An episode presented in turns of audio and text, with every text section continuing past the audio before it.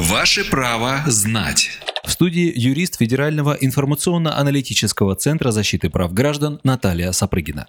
Что делать, если в аптеках нет медицинских масок? Спрашивали, отвечаем.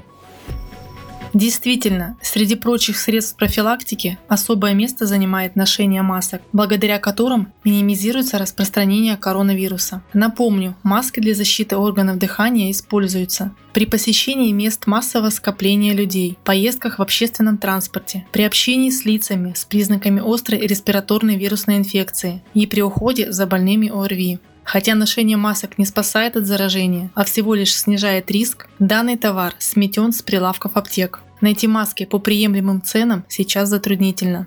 А в данном случае необходимо прибегнуть к другим рекомендациям по профилактике заражения коронавирусом. Сейчас как никогда важно соблюдать правила гигиены. Это самая важная мера профилактики, а также самоизоляция и здоровый образ жизни.